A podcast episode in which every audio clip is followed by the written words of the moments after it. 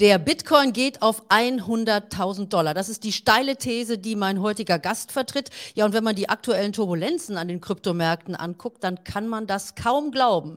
Deshalb begrüße ich ganz herzlich Michael Ross heute im Money Talk. Ja, Michael, aktuell sieht es alles ganz anders aus, denn es gibt viele, viele Schwierigkeiten rund um die Kryptos. Äh, da werden jetzt von der SEC ganz harte Bandagen angelegt und die Kryptobörsen verklagt. Was ist da los aktuell?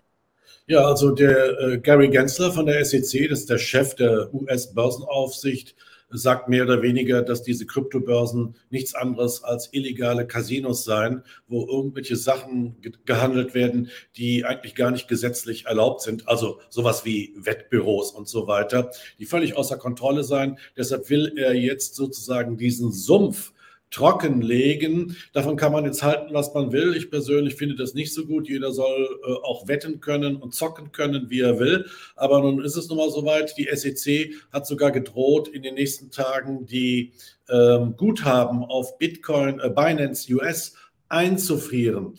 Und äh, das sind natürlich Schocknachrichten für die Kryptowelt. Ich habe eben noch ein Interview mit dem ähm, Herrn Armstrong gesehen. Das ist der CEO von Coinbase. Und er ist auch voll, völlig außer sich und sagt, wir werden diesen Kampf bis zur letzten Patrone kämpfen. Aber es sieht natürlich nicht so gut aus. Es sieht so aus, als wenn die USA tatsächlich jetzt ähm, alles, was nicht Bitcoin ist, verbieten wollen. Jedenfalls ja. den Handel damit.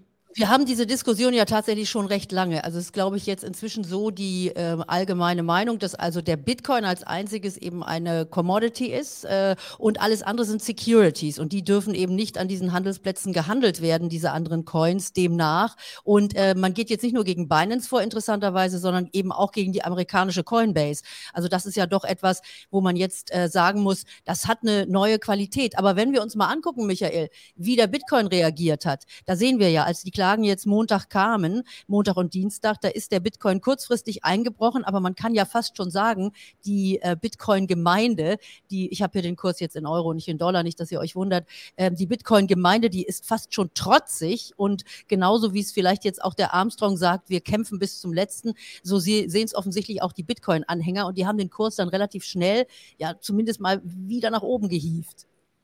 Ja, also ich meine, ähm, was wir jetzt, wie der Bitcoin jetzt kurzfristig reagieren wird, ist natürlich offen. Meine Kursziele sind ja auch längerfristiger Natur und ich habe dieses 100.000er Kursziel ja auch schon vor Jahren formuliert. Und äh, dieses werden wir in den nächsten Jahren vielleicht sogar schneller als gedacht auch wieder erreichen können. Was jetzt in den Wirren mit Binance und so weiter passiert, was dafür Zwangsverkäufe plötzlich äh, losgehen und so weiter, die den Bitcoin natürlich zwischendurch, das hoffen wir alle, mal wieder nach unten drücken könnte, um dann endlich einzusteigen. Das kann niemand vorhersagen. Fakt ist, dass die USA ganz scharfes Geschütz gegen die weltgrößte Börse, also Binance, fahren und die offensichtlich auch äh, die haben den offensichtlich so eine Art Krieg erklärt sogar. Und da nutzt es auch nichts, dass es äh, eine andere Binance-Börse gibt, also die, die im asiatischen Raum beheimatet ist. Also was ich so von Gary Gensler höre, ist, die wollen also äh, das alles, den ganzen Sumpf trockenlegen und nicht den US-Amerikanern erlauben, über VPN oder sonst wie dann also auf Binance International weiter zu zocken. Also haarige Sache. Da könnten einige Verwerfungen kommen. Wir sehen ja auch bei den kleineren Coins, bei Solana, bei Doge und so weiter in der letzten Zeit, also in den letzten Tagen, besonders auch heute, äh, Rückgänge. Und ich meine, die Kryptowelt muss sich fragen, wo sie diese Sachen denn dann noch weiter traden will. Okay, die Asiaten und auch im Moment der EU-Raum ist davon noch nicht betroffen. Ich gehe aber fest davon aus, dass sich auch die EU-Legislative letzten Endes den Vorgaben der Amerikaner äh, anschließen wird und hier nicht also sozusagen das Schlupfloch der Glückseligen im Kryptobereich entsteht. Also wir müssen uns da in Zukunft ziemlich warm anziehen und das Einzige, was dann noch übrig bleibt, ist Bitcoin. Und äh, deshalb äh, glaube ich, dass meine These Bitcoin 100.000 äh, realistischer denn je ist.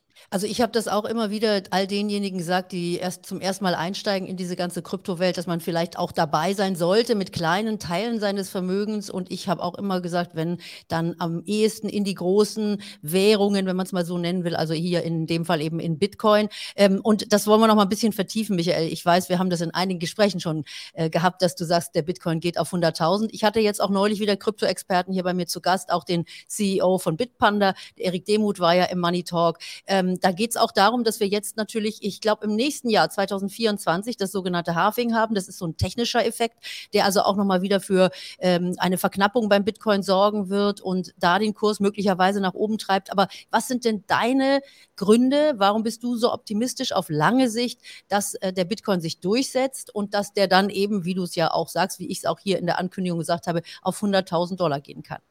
Also erstmal nochmal zwischendurch nur der Hinweis, keine Kaufempfehlung und so weiter. Absolut. Also Informationen und so. Das ist meine persönliche Meinung. Nichts muss so eintreten, wie ich es sage, aber es ist nun mal meine Überzeugung.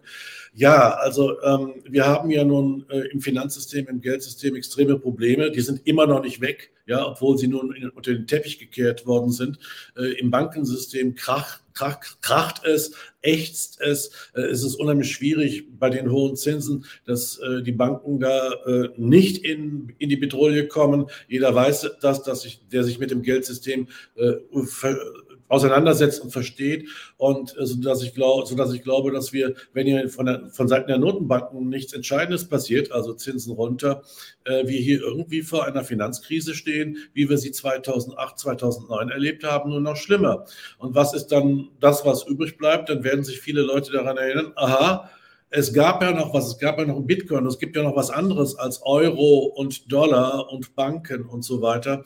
Und ich denke, ähm, ich will jetzt diese, diese Krise nicht heraufbeschwören, aber ähm, sie ist nun mal immanent, äh, dass das tatsächlich ähm, die Menschen vielleicht dann doch die Augen öffnet, dass Bitcoin eine ganz interessante Sache ist, denn es gibt ja jetzt schon viele Leute, die kennen das, die haben ihre Wallets und so weiter. Es ist nicht so wie vor fünf Jahren, wo das noch für viele sehr rätselhaft war. Es ist ein bisschen eingeführter und ähm, ich denke überhaupt auch mit und ohne Bankenkrise, dass der Bitcoin auf der Zeitachse eben an ähm, ja, Akzeptanz gewinnt und immer stärker auch für alltägliche Käufe, nicht nur äh, für ähm, ja, als Goldreserve sozusagen genutzt wird, sondern eben auch als, als Zahlungsmittel irgendwann.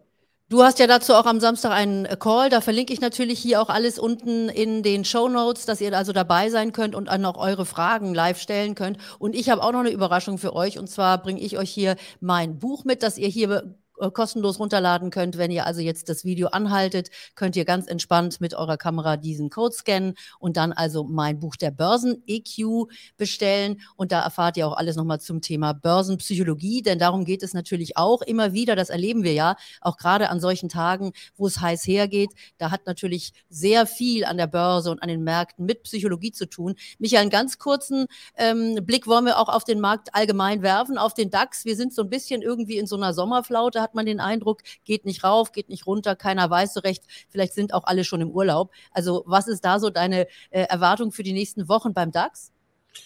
Also kurz noch zum Call. Der Live-Call findet Samstag 14.30 Uhr statt und ist für alle kostenlos. Könnt ihr alle mitmachen. Wir haben da einen Experten nämlich dabei, der uns lückenlos aufklärt, was da wirklich abläuft am Kryptomarkt. Ihr könnt und ist hier verlinkt.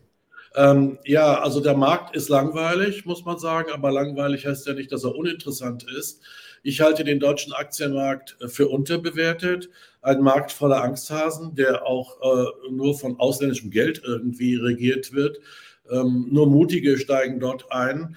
Ähm, Im Vergleich zu dem, was wir in Amerika haben, ähm, ist der DAX wirklich mehr oder weniger billig. Und wir hatten es ja auch im letzten Live-Call mal gehabt. Also SAP ist ja auch ein bisschen Artificial Intelligence verdächtig. Also es gibt ja auch hier und da Modethemen. Die Infineon, guckt sie euch an, ist super gelaufen.